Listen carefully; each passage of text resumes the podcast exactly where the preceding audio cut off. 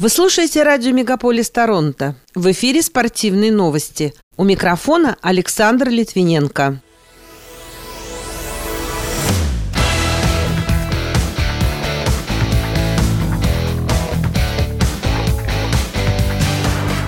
Органы здравоохранения одобрили проведение турнира National Bank Open в Монреале и Торонто. Футбольная сборная Канады уступила мексиканцам в полуфинале турнира для стран Северной, Центральной Америки и Карибского бассейна. Маргарет Макнил выиграла золотую медаль для сборной Канады в заплыве на 100 метров баттерфляем. Российские спортсмены продолжили добычу олимпийских наград в Токио. А Международный олимпийский комитет считает, что требования спортивного арбитражного суда для сборной России на Олимпийских играх 2022 года сохранятся.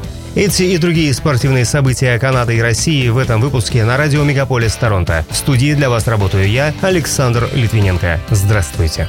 Органы здравоохранения одобрили проведение турнира National Bank Open в Монреале и Торонто среди мужчин и женщин. Оба турнира пройдут с 7 по 15 августа этого года. Спонсором выступает канадский медийный гигант Rogers Communications. Ожидается, что на состязаниях смогут присутствовать около 5000 зрителей. Эжен Лапьер, директор турнира в Монреале, выразил благодарность федеральным властям за поддержку в этой сложной ситуации. Были предприняты максимальные усилия для обеспечения безопасности игрокам, болельщикам и персоналу. Ознакомиться с перечнем соблюдаемых мер, направленных на охрану здоровья граждан от коронавируса, можно на сайте nationalbankopen.com для турниров в Торонто.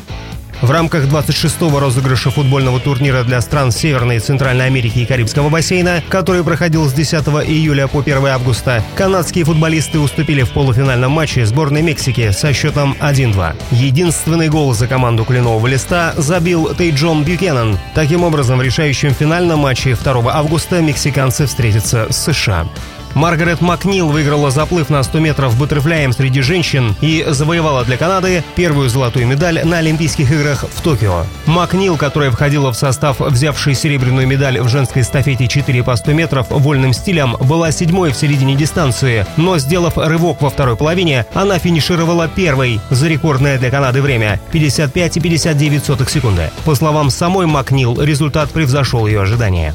Российский стрелок Юлия Каримова завоевала бронзовую медаль Олимпийских игр в стрельбе из винтовки из трех положений с 50 метров. Кроме того, она стала второй в этой же дисциплине и принесла сборной серебро. Между тем, золото с олимпийским рекордом завоевала Нина Кристен из Швейцарии. Ранее российские волейболистки обыграли американок и вышли в плей-офф Токийской Олимпиады. Игра завершилась со счетом 3-0, передают РИА Новости. Таким образом, женская сборная России с тремя победами и одним поражением гарантировали себе участие в четвертьфинале. В заключительном матче группы россиянки 2 августа встретятся с командой Турции.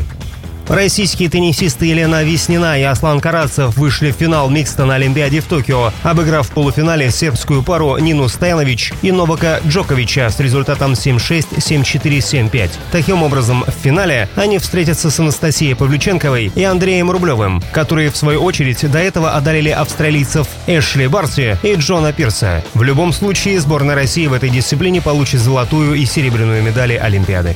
А вот выйти в финал Олимпиады по дзюдо в миксте сборная России не смогла, уступив сборной Японии со счетом 0-4. Добавлю, что соперник сборной России в матче за бронзу определится позже. Президент России Владимир Путин обратился к пловцу Евгению Рылову и стрелку Виталине Басарашкиной, ставшим двукратными олимпийскими чемпионами на играх в Токио. Он отметил мастерство и волю спортсменов к победе и поблагодарил тренеров, которые готовили атлетов к соревнованиям. По словам Путина, Рылов и Бацарашкина достойно представляют страну на играх. Кроме того, в активе обоих спортсменов есть по серебру нынешней Олимпиады. Глава пресс-службы Международного олимпийского комитета Марк Адамс высказал предположение, что требования спортивного арбитражного суда касательно сборной России останутся в силе. По его словам, ограничения на использование российского флага и гимна сохранятся и на время зимних игр в Пекине, которые пройдут с 4 по 20 февраля следующего года. Пока это все спортивные события, представленные вашему вниманию на радио Мегаполис Торонто. В студии для вас работал Александр Литвиненко. Будьте здоровы и дружите со спортом.